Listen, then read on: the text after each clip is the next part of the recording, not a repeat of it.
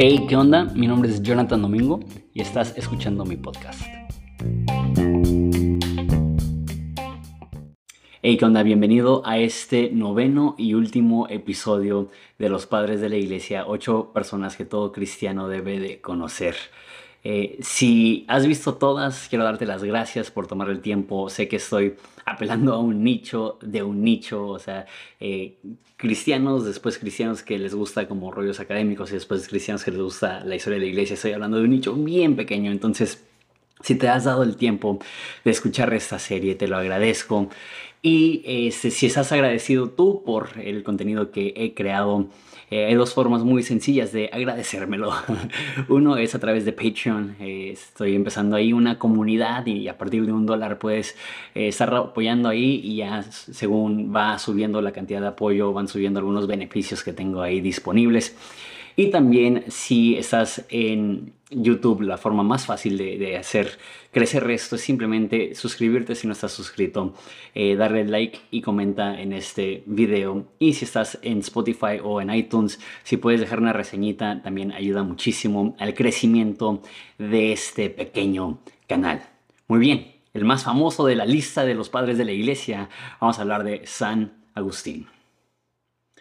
San Agustín Agustín de Hipona.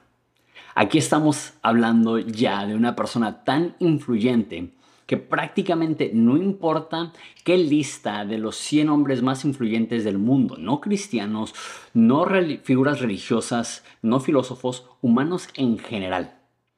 Si buscas cualquier lista de los 100 humanos más influyentes de la historia de la humanidad, va a entrar ahí Agustín la lista más famosa lo tiene como número 50, pero incluso si ves listas religiosas de los cristianos más influyentes, obviamente si, si no incluyes a los de la Biblia, obviamente, ¿quién puede competir con Moisés?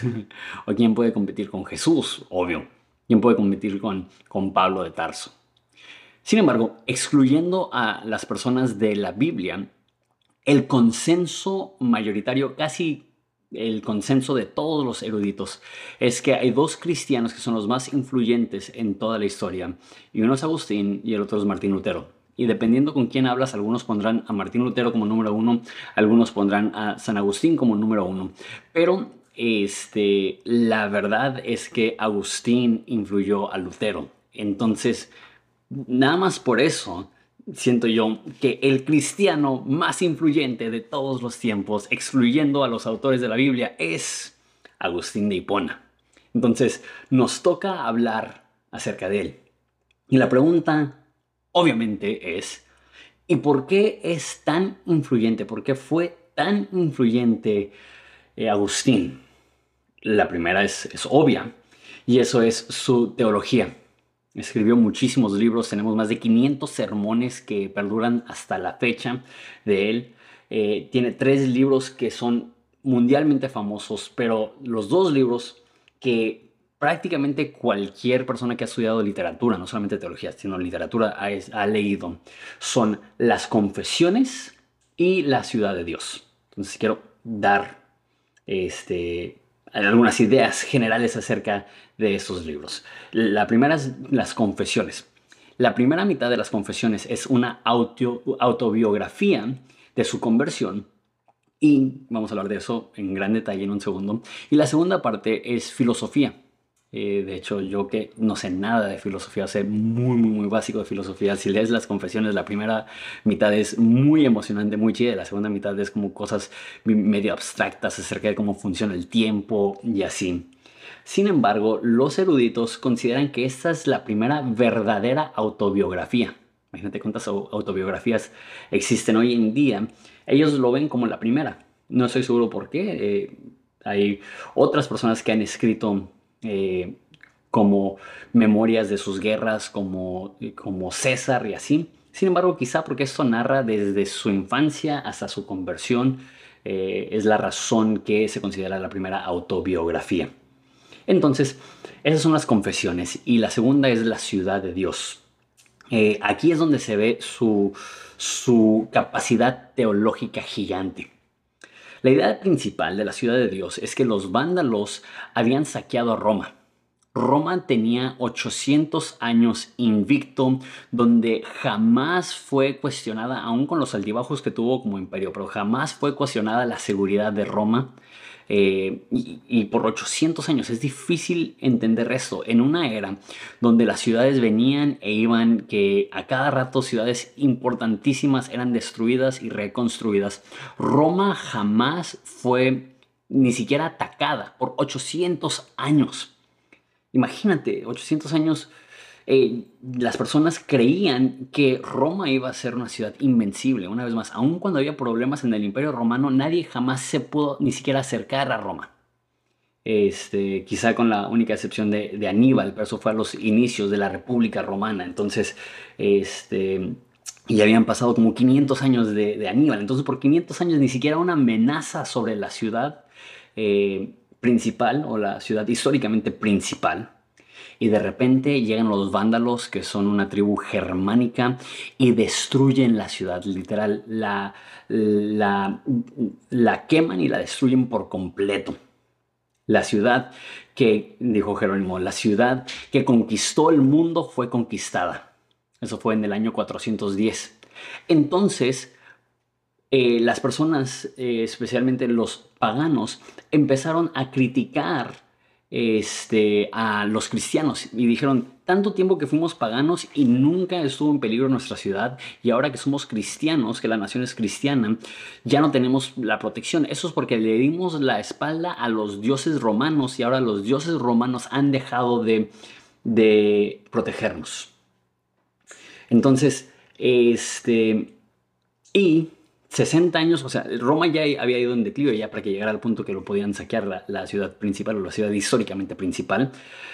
Este, eso fue en el año 410 y en el año 476 es cuando es removido el último emperador romano. Entonces, eh, Aquí Agustín está en la transición del imperio romano a, la Edad Media, donde ya no hay un imperio gobernando toda Europa y el norte de África, sino que se, empieza a dividir en el sistema feudal y así. Entonces él está en esa transición y como dije, las personas romanas estaban criticando al cristianismo por ser la razón que los dioses habían abandonado a Roma. Y ese libro se escribe principalmente para, eh, refutar eso para decir que, que a lo largo de la historia reinos han llegado y reinos se han ido, pero lo importante es que aunque una ciudad caiga, el reino de Dios jamás será destruido. Aunque pueda caer una ciudad humana, la ciudad de Dios, los principios que representa la ciudad de Dios, jamás van a ser destruidos. Al contrario, siempre van a ir en crecimiento. Eso es como el enfoque del libro de, de, la ciudad de Dios. Eh, entonces, este libro desglosa una infinidad de conceptos, no solamente teológicos, sino prácticos. La ciudad de Dios trata con un sinfín de cosas y marcó la nueva normalidad dentro del pensamiento cristiano. Jerónimo dijo eso de Agustín. Agustín restableció la fe antigua. ¿Qué significa eso? Recuerda, el cristianismo empezó en Judea y se fue esparciendo por todo el, imperio romano, pero eran iglesias chicas y sufriendo persecución. Después del edicto de Milán en el año 313, ya es legal ser cristiano, entonces se empieza a fijar más bases teológicas, eso es aproximadamente este, 100 años antes o 80 años antes de San Agustín. Después está el concilio de Nicea, pero ¿qué sucede después del concilio de Nicea? Lo hemos hablado muchísimo en esta serie. Está ya la controversia arriana. Entonces, en vez de estar fijando una teología amplia, todo el cristianismo se enfocó en el tema de la Trinidad, se enfocó en, el tema de la naturaleza de Jesús. Entonces, en vez de, de ampliar su panorama para poder establecer qué es lo que creían los cristianos, se hizo muy angosto y se enfocó en la divinidad de Jesús. Importantísimo. Ya para los tiempos de, Agustín, ya se había acabado mínimo dentro del Imperio Romano la controversia arriana y él pudo realmente enfocarse en ampliar, ir tema por tema y hablar acerca de qué es lo que creen los cristianos, de qué, de la practicidad. Entonces ya no solamente estaba hablando de, de temas de divinidad de Jesús, sino habló de todo en, la ciudad de Dios. Habló de esclavitud, de matrimonio, de procesos legales, de gobiernos, de crianza de hijos y todos los temas teológicos que te puedas imaginar, él lo tocó. De hecho, por ahí dicen, yo no he terminado la ciudad de Dios, la tengo que, que leer, pero por ahí dicen que el libro que se ha empezado más y se ha dejado sin terminar más es el libro de Agustín de la Ciudad de Dios, porque es un libro muy largo.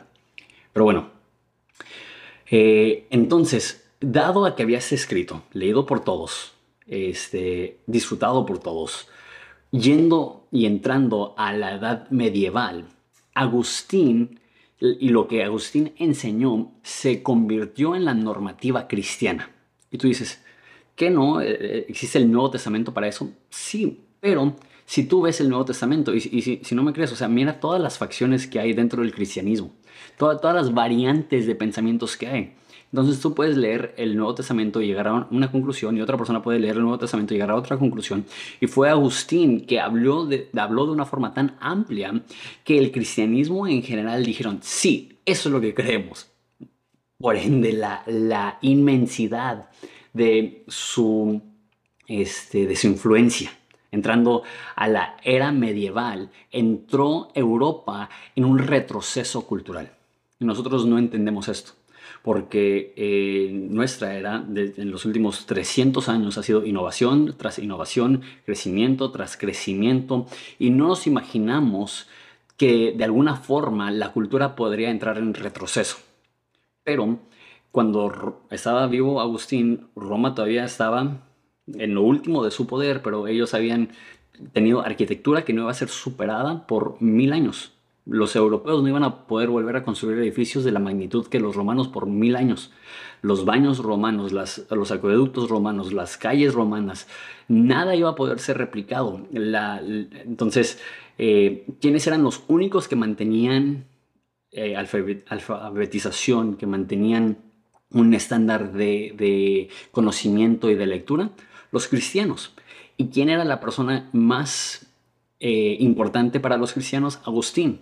Por eso, por mil años, la forma de ver el mundo de Agustín se convirtió en la normativa. Hay una persona que hace podcast que, me gusta mucho, que siempre habla acerca de la película del planeta de los simios. Que si has visto la película, hay personas que creen que regresaron atrás en el tiempo y regresan a una era donde los simios eh, están reinando en el mundo y al final de la película se ve la estatua de la libertad en la arena solamente destapada la punta de la estatua de libertad y se dan cuenta que no habían viajado al pasado, habían viajado al futuro y que la sociedad se había desmoronado a tal grado que nada más había monos en el mundo. Cuando cae Roma fue un poco así, estoy exagerando un poco, no era que había monos en el mundo. Pero las personas veían lo que hacían los romanos y decían, ¿cómo hicieron eso? Hay una escena en la serie de, vikingos, donde llegan los vikingos a, Inglaterra y ven los, baños romanos y, ven toda el arte romana y les preguntan ¿quién, quién hizo eso. Y los ingleses dicen, no tenemos ni la más mínima idea, pensamos que son dioses de eras pasadas. O sea, quién sabe qué tan histórico sea eso, pero 300 años después de la caída del Imperio Romano, las personas veían los acueductos y decían, ¿quién hizo eso? ¿Alienígenas? Un poco lo que sucede hoy en día con las pirámides. Pero bueno, me estoy desviando un poco del tema. Eh, Agustín no solamente sincronizó la creencia cristiana para dar un parámetro para la edad medieval, sino que introdujo también una nueva forma de relacionarte con Dios. ¿Alguna vez has usado la frase tener una relación personal con Jesús? Esta frase no viene de la Biblia.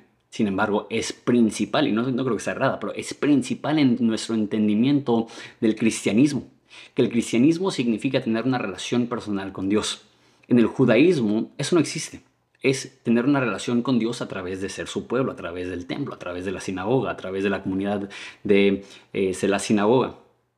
Y en el cristianismo, los primeros 300, 400 años era pertenecer a una comunidad. La eclesía era una comunidad de cristianos y cómo tenías una relación con Dios era a través de, la iglesia. Una vez más, no estoy diciendo que eso es cierto, pero así lo veían los cristianos. Los primeros cristianos hablaban de, de la importancia de que era imposible tener una relación con Dios sin hacerlo a través de la iglesia. Y fue Agustín que realmente formó lo que me gusta más cómo suena en inglés, the self. la persona. Si nada más dices la persona, suena como pudieras estar hablando de otras personas, pero tu persona. ¿Qué significa? Que eres un ser que tú mismo te puedes analizar y desarrollar y tener como estudiándote, como si tú fueras una persona externa viéndote a ti, estudiándote. Y cómo puedes tú dentro de ti poder llegar a tener una relación con Dios y considerar a Dios y analizar a Dios. Una vez más, si alguna vez has usado la idea de tener una relación personal con Dios, estás utilizando un, entendimiento que fue inventado casi casi o que fue descubierto por Agustín de Hipona. Entonces, esa es la razón que era tan importante. Pero la pregunta es, entonces, ¿quién era Agustín? Agustín nació al norte de África y era de ascendencia africana. Eso es interesante porque la mayoría de personas de la alta gama de la sociedad romana eran italianos que habían emigrado a otras partes del imperio romano. Sin embargo, eh, Agustín era africano, de sangre africana, era, era obviamente un ciudadano romano pero un, toque ahí para, este, para la cultura africana, que ellos tienen eh, a la persona más influyente de esa etapa del mundo, era africano, la persona que más influyó a, Europa, ni siquiera era un europeo, era un africano. Entonces, su mamá era cristiana, se llamaba Mónica, muy famosa, ahorita hablo más de ella, y su papá este, no era cristiano, su, su papá no, no practicaba ninguna religión. Entonces, su mamá ah, porque San Agustín es tan conocido y su biografía, las confesiones, es tan conocida y su biografía, las confesiones, se enfoca muchísimo en su relación con su mamá. Mónica es una de las personas de la antigüedad también más conocidas y amo a Mónica leer eh, las confesiones y ver cómo, cómo Agustín, aún estando lejos de Dios y aún al principio sin respetar la religión de su mamá, cómo siempre la respetó a ella porque sentía que era una increíble influencia, una persona noble y honesta, una persona de paz, una persona eh, sencilla y fue una magnífica madre e influencia. Sin embargo, cuando Agustín era adolescente y le tocó decidir si quería seguir el ejemplo de su papá, decidió seguir el ejemplo, eh, entre el ejemplo de su papá y su mamá, decidió seguir el ejemplo de su papá. ¿Por qué? Eh, porque como Jerónimo, que hablamos en el video anterior, Agustín era fan de tener sexo. Desde adolescente empezó a tener relaciones sexuales y él sabía que el cristianismo eh, prohibía cualquier relación sexual fuera del matrimonio, ya sea antes o en adición a el matrimonio. Entonces, eh, él eh, se convirtió en un mujeriego. Muchas personas eh, enfatizan su, su, obsesión con el sexo, lo ven como un adicto sexual, y lo más probable es que era un adicto sexual, no en el sentido como una persona que no tiene dominio sobre su vida o su cuerpo, sino una persona que quería dejar de vivir una vida promiscua. Quería, eh, quería empezar una relación con Dios por la razón más grande que él no quiso ser cristiano. Es porque no quería dejar su vida sexual activa. Quería tener la libertad para poder tener sexo con quien fuera.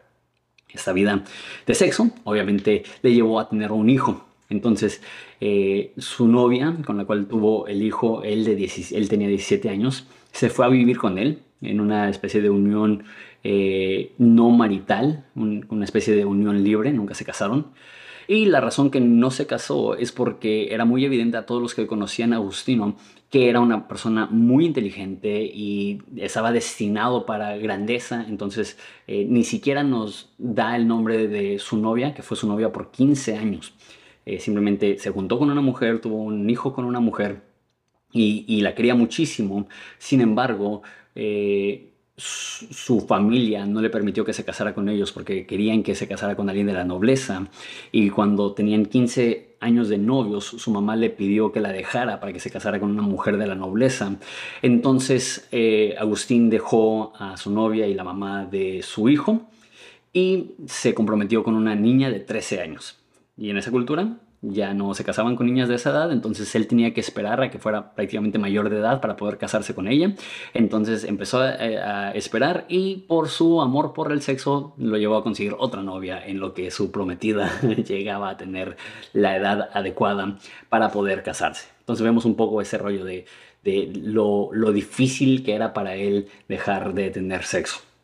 Él era un intelectual, obviamente.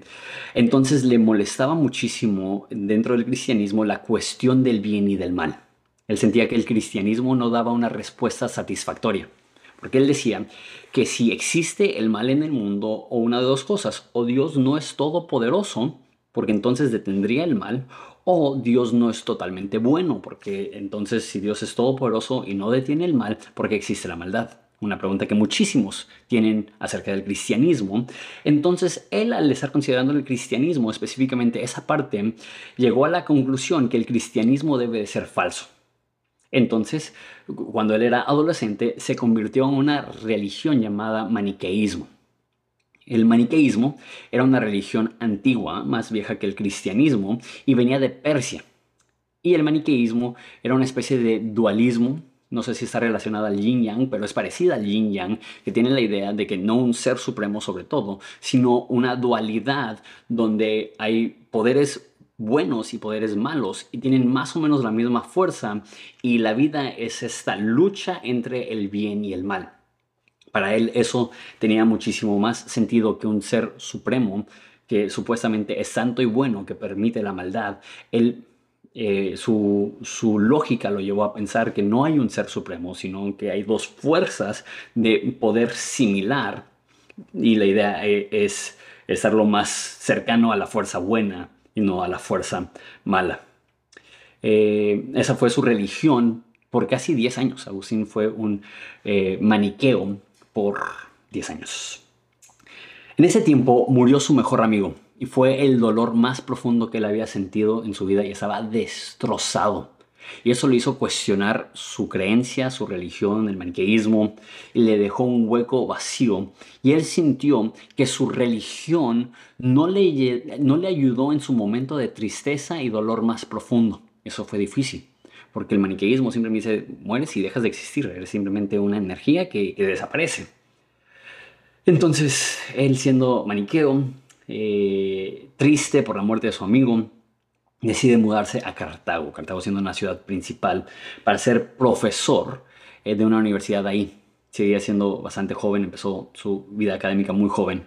Y era muy difícil porque eh, no había mucho nivel académico en Cartago y los alumnos no tomaban en serio sus clases. Él se sentía un poco no tomado en serio, se sentía frustrado, eh, algo que es muy evidente a través de los escritos de Agustín es que él reconocía su grandeza, eh, él era humilde, aunque él estaba consciente de su grandeza, él sabía su talento, él sabía su habilidad de, de pensar y de escribir y de comunicar. Entonces era muy frustrante para él ser un profesor y que no tomaran en serio sus clases. Entonces él dijo, me iré a Roma asumiendo que en Roma iba a haber más nivel. Y en, Roma le vieron la cara. Este, al parecer, lo normal en Roma era que le pagabas a tu profesor al final del semestre o del ciclo escolar, no sé cómo funcionaba. Y fue, y la mayoría de personas este, no le pagaron. Entonces, en ese momento estaba súper frustrado, estaba desilusionado con el maniqueísmo este, estaba frustrado con su carrera de profesor. Y específicamente hablando del maniqueísmo, eh, había muchas cosas que él no entendía. Y le frustraba porque él, él era una persona muy lógica y la razón que él rechazaba el cristianismo era por su lógica. Entonces él hacía preguntas, me adelanté un poco con lo de Roma, cuando él seguía en Cartago, él, hacía preguntas y las personas que no tenían, no llegaban ni al tobillo en su capacidad intelectual, obviamente no sabían responder a esas preguntas, pero le decían que había un sabio, uno de los líderes de la religión que iba a visitar de muy lejos, entonces él tenía la esperanza y tomó años para que llegara esa persona, entonces con todas las dudas que él tenía, él dijo, un día voy a poder conocer a ese sabio y ese sabio va a poder responder mis preguntas y llegó el día donde conoció a la persona y no estaba nada impresionado ni con su intelecto ni con sus respuestas y eso le dejó un vacío. Entonces, eh, él se sintió vacío Vacío porque su vocación de maestro no iba bien. Vacío porque estaba con una mujer pero sentía que no debía estar con ella porque se sentía cierta culpa de que no se pudo casar con ella y que no quería tener relaciones porque había cierto cargo de conciencia, al igual que Jerónimo tenía. Este, sentía un vacío porque murió su mejor amigo, sentía un vacío porque no tenía respuestas religiosas a la religión que él pertenecía. Déjame detengo ahí un segundo. Paro, paro la narración para decirte esto. ¿Te has sentido así tú? ¿Has sentido que estás en un momento en tu vida que nada está cuadrando? Agustín tenía 29 años en ese momento, fracasado en su matrimonio, fracasado en su religión, frustrado. Si alguien hubiera dicho a Agustín en ese momento lo que iba a suceder con su vida, no estoy seguro si él hubiera creído. Y si tú estás en un momento ahorita donde, donde no, no has visto el crecimiento, el progreso que quisieras tener y te sientes frustrado con la vida, déjate digo esto, estás en buena compañía hay muchas personas como Agustín, que, ni siquiera fue cristiano hasta, ah, lo tengo escrito aquí, creo que 32 eh, años tenía cuando se, hizo cristiano. Y resultó ser el cristiano más influyente, no solamente de su generación, sino de mil años, 1500 años o 1400 años. Si te sientes atorado o te sientes frustrado con la vida, no te rindas. ¿Quién sabe lo que Dios va a ser capaz de lograr a través de ti? Pero bueno, entonces este, cuando estaban decidiendo cómo iba a ser esta serie de los padres de la iglesia, eh, tenía varias historias que amaba, que quería hablar. Y una de ellas era esta, era eh, esa idea de que Agustín quería tener una relación con Dios, pero no podía dejar de tener sexo. Este, estaba frustrado, no le había ido bien en, su, en su trabajo y dije, ¿cuántos jóvenes no están así? Que no han podido crecer en su liderazgo, en su disciplina, en su carrera, en su trabajo, en su madurez, en su relación con Dios, en su integridad, adictos a pornografía, teniendo sexo con su novia, con cargo de conciencia, diciendo, ay, quisiera ser una persona íntegra y comprometida con Dios. Déjate digo, si hubo esperanza para Agustín, hay esperanza para ti. Si Agustín pudo rendir estas luchas a los pies de Jesús y ser transformado y transformado de una forma increíble, también hay esperanza para ti y para mí. Pero bueno, entonces eh, les dije que me adelanté un poco. Después de su desilusión en Roma, se fue a Cartago. Perdón, al revés. Después de su desilusión en Cartago, se fue a Roma porque asumía que iba, a haber más nivel y empezó a enseñar en Roma. Y la costumbre era pagar la colegiatura al final de las enseñanzas y muchos ni siquiera le pagaron. Entonces ya súper frustrado, eh, no sabía qué hacer. Pero estando en Roma, empezó a conocer a algunas personas de autoridad. Les recuerdo que la capital del Imperio Romano se había mudado a Milán. Entonces había un político importante en Roma que vio la capacidad de Agustín y lo mandó a la universidad más prestigiosa de Milán para que fuera profesor de retórica. Que retórica es prácticamente el arte de hablar en público o el arte de convencimiento a través de tus palabras. En el Imperio Romano no había nada más importante que tu facilidad del habla. Eso era el recurso más grande y esta era la habilidad más valorada. Entonces, ser profesor de retórica en la universidad más importante de Milán por fin Agustín estaba en un lugar donde sentía que estaba utilizando su capacidad intelectual a su capacidad máxima. Estando en Milán, él escuchó que había un hombre ahí, el obispo de la iglesia en Milán llamado Ambrosio, que hemos hablado de él. Este, y él, una vez más, todavía no era cristiano. De hecho, a lo que se entiende de su biografía, ni siquiera tenía interés en el cristianismo. Sin embargo, su pasión era la retórica, era el hablar en público y escuchó que Ambrosio era el mejor de la zona. Eh, de hecho, los historiadores dicen que de esos tiempos los dos mejores eran Juan Crisóstomo y, Ambrosio de Milán. Entonces empezó a ir a la iglesia cada domingo y escuchaba a Ambrosio, uno de los mejores comunicadores de todo el imperio romano. Entonces, después de haber sido tan decepcionado por los maniqueos y por, específicamente por el sabio de los maniqueos, estaba impresionadísimo por Ambrosio. Al principio no tanto por lo que decía, sino cómo lo decía. Su elocuencia, su facilidad de palabra, su precisión con lo que decía, su poder de convencimiento. Pero después de un tiempo empezó a respetar no solamente su oratoria, sino también su intelecto. Podía ver que en Ambrosio a lo mejor podía encontrar algunas de las respuestas que había buscado toda su vida y no podía encontrar. Entonces, él, sin ser cristiano, empezó a ir a la iglesia todo el tiempo y empezó a tener una buena relación con Ambrosio, a tal grado que cuando murió el papá de Agustín, Ambrosio lo tomó como si fuera su hijo. No sé qué significa eso, literal, así lo dice la historia. Entonces, no sé si eso significa que que Agustín se fue a vivir con él, pero definitivamente significa que tenían muchísima cercanía. Y fue en ese contexto donde Ambrosio pudo mostrarle la fe cristiana a Agustín. Y una vez más, eh, pequeñas enseñanzas que veo en esa historia, eh, ahora específicamente de, de Ambrosio. Nunca sabes qué va a pasar con las personas que abrazas en su peor momento. Cuando murió su mejor amigo, no tenía nadie, ni su religión tenía. Ahora muere su papá y tiene Ambrosio. Tiene esa figura paterna espiritual que le abraza y le ama y le ayuda. Eh, entonces eh, empezó a abrir su corazón al cristianismo. Pero una vez más había un problema, le seguía gustando el sexo.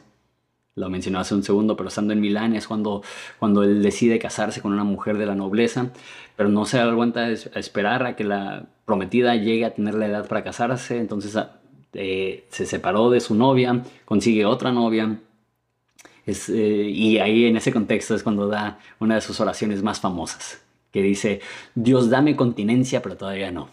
Ese es el equivalente del cuarto siglo de un adolescente diciendo, Dios, ya quiero que regreses, pero espérate hasta después de mi luna de miel, ¿no? Queriendo él eh, tener esa pureza sexual, pero todavía no. Esa frustración, esta dualidad. Y una vez más, la única cosa que le hacía falta para convertirse en cristiano era soltar ese tema, pero no podía. Entonces, un día estaba en un jardín y escuchó a un niño pequeño jugando y el niño pequeño empezó a decir, toma y lee, toma y lee, toma y lee. Y Agustín dijo, toma y lee. Entonces él sintió que era la parte de Dios que tomara su Biblia y, y, fue y la abrió al azar. No sé si tú alguna vez has hecho eso, pero abrió la Biblia al azar y dijo, ok, Dios me está hablando a través de ese niño que tome y lee, entonces voy a tomar y voy a leer.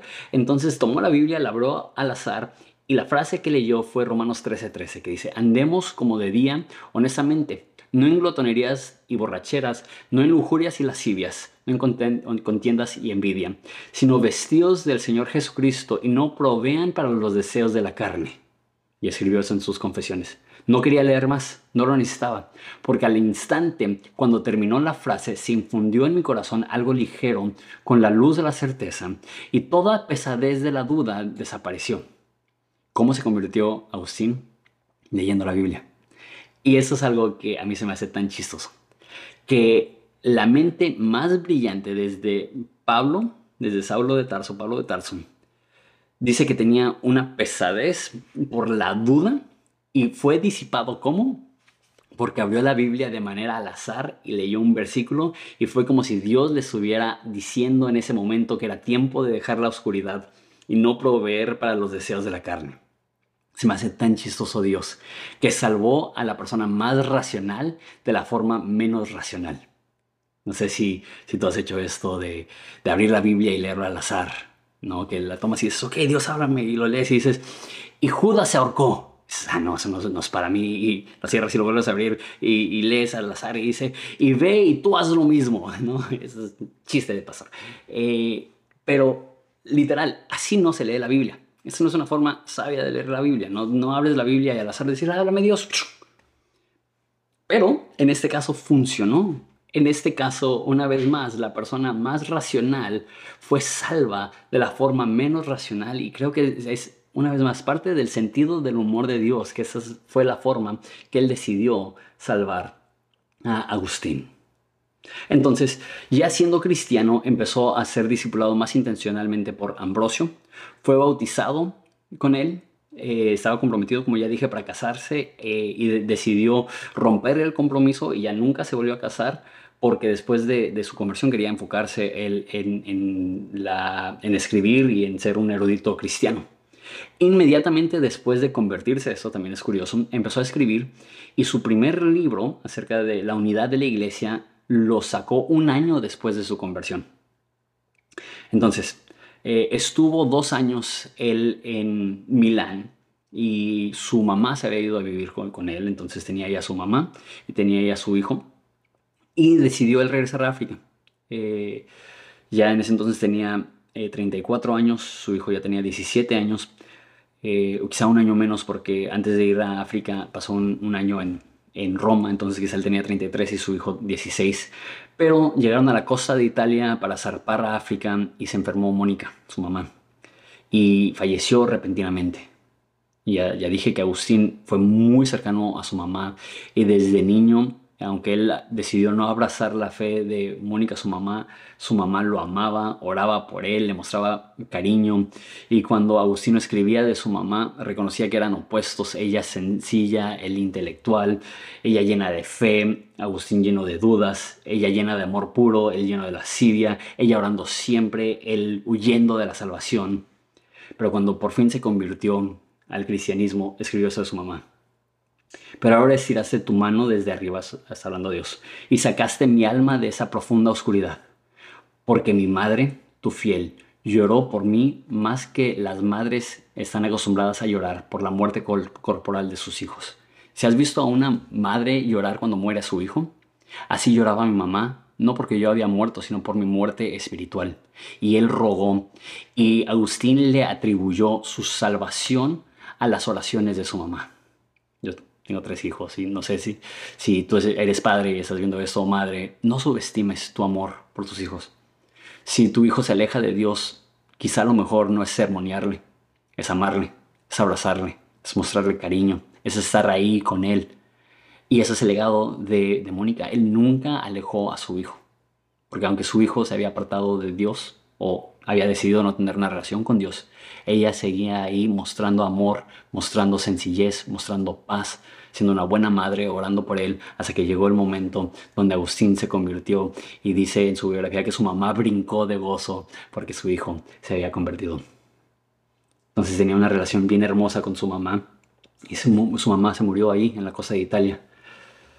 Y este estaba, estaba destrozado, obviamente. Tenía tanto amor por ella este, y, cuando Agustín hablaba, ya dije eso de su mamá, eh, aunque él reconocía el propio genio que él tenía, él, decía que la fe de su mamá era más grande que la suya, que la relación que tenía su mamá con Dios era la más digna de admiración. Y él nunca dejó de amar a su mamá y de admirarla. Entonces estaba tan triste después de la muerte de su mamá que él decidió quedarse en Roma un año con su hijo Después de un año regresaron a, África. Agustín tenía 34 años, su hijo tenía 17 años y se establecieron en la ciudad de Hipona, donde empezó Agustín una escuela y tenía una amistad bien hermosa con su hijo, le dedicó varios, libros y después, repentinamente, antes de cumplir 18 años, su hijo murió. Imagínate, él llega a una ciudad donde él no era de Hipona, él se estableció en Hipona, pero no era de ahí se separó de su novia de 15 años, su hijo murió, su mamá murió, su papá murió, estaba lejos de su papá Ambrosio. Y no hay mucho que está escrito acerca de esta etapa en su vida. De hecho, estuve buscando porque eh, es un contraste entre la crisis de fe que tuvo cuando era maniqueísta, con la muerte de su mejor amigo, y ahora eso es una etapa mucho peor.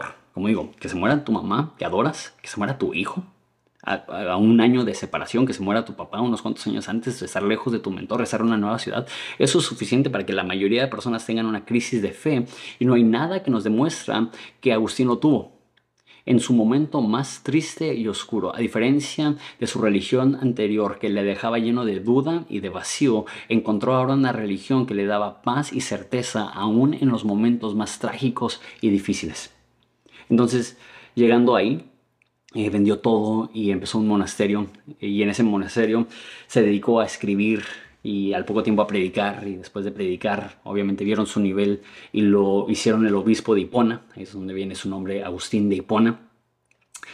Entonces estaba escribiendo un chorro, pero ahora aunado a eso, eh, sus trabajos pastorales, él era un pastor muy dedicado y habla de cómo pasaba horas y horas con su iglesia entonces había mucha demanda de su tiempo, entonces no tenía tiempo más que para estar con su iglesia y para escribir. Hubo dos conflictos, sé que ese video ya, ya estuvo más largo de la mayoría, todavía me queda una hoja de apuntes de, seis, entonces ya, andamos terminando. Pero había dos eh, controversias eh, muy grandes durante su vida. La primera era eh, con los donatistas.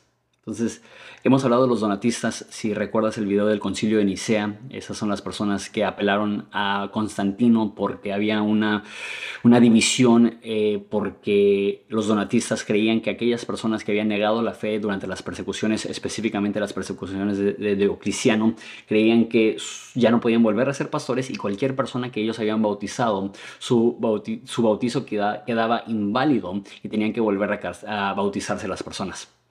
Y por 100 años la postura de la iglesia era que los obispos que habían desertado podían arrepentirse y después de un tiempo de restauración podían ser reinstituidos.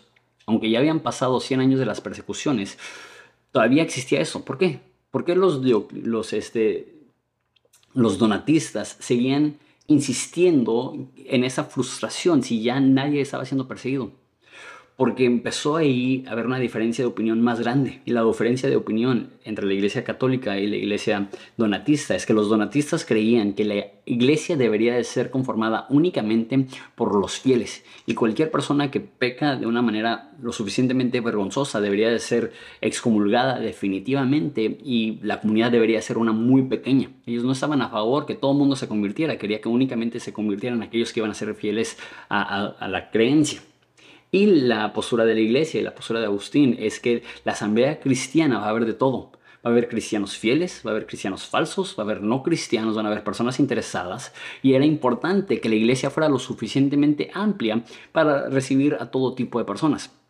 A fin de cuentas, este, Agustín era un ejemplo de esto. Él empezó a ir a la iglesia y fue a la iglesia por meses, si no es que más de un año sin ser cristiano. Él decía, ¿qué si a mí no se me hubiera dado la bienvenida a entrar?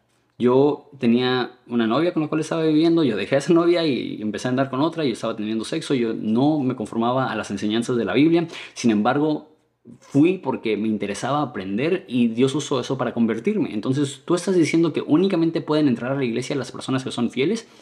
Eh, dijo Agustín, no, la iglesia tiene que ser lo suficientemente amplio para tener el trigo y la paja creciendo al mismo tiempo y al fin de cuentas Dios va a ser el que va a separar la paja del trigo, pero la iglesia tiene que tener puertas abiertas para recibir a personas que incluso no sean personas de fe. ¿Cuánta influencia todo eso que la iglesia, una vez más, era tan masiva y estaba dispuesta a recibir a todo tipo de personas? La otra controversia eran los pelagios, los pelagianos más bien. Ellos, los mencioné en el video anterior de, Jerónimo, pero a grandes rasgos enseñaban que la salvación era un trabajo en conjunto entre la santidad personal y la gracia divina. Y Agustín refutó esa doctrina y esos escritos fueron importantes porque fueron el respaldo que usaron los reformadores para la reforma protestante y el enfoque principal de la reforma protestante, que es la salvación es únicamente por gracia.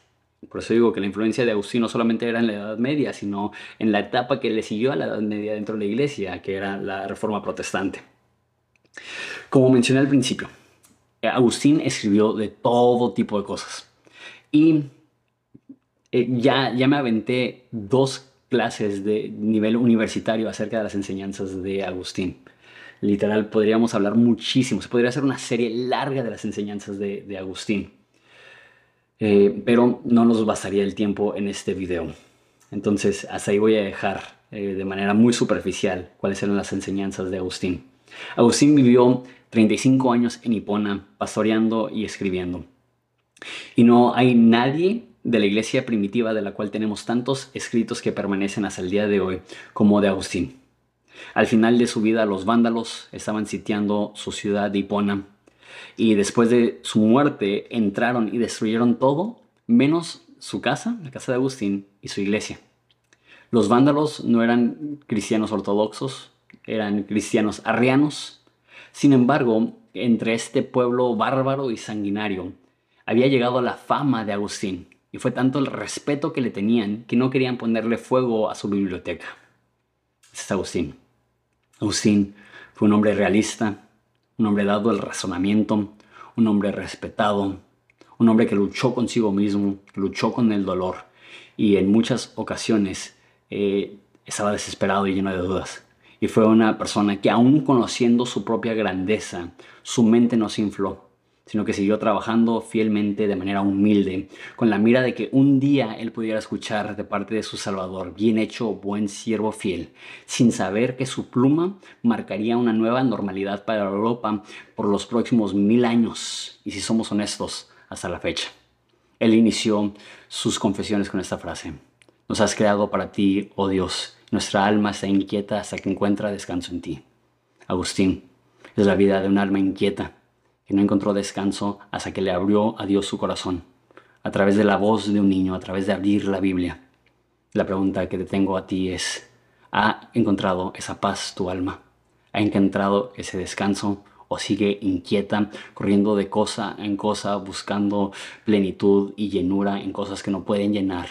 O has abierto tu corazón como lo hizo Agustín a recibir de su palabra la salvación, la relación con Jesús, la relación personal con Jesús que era tan importante para Agustín.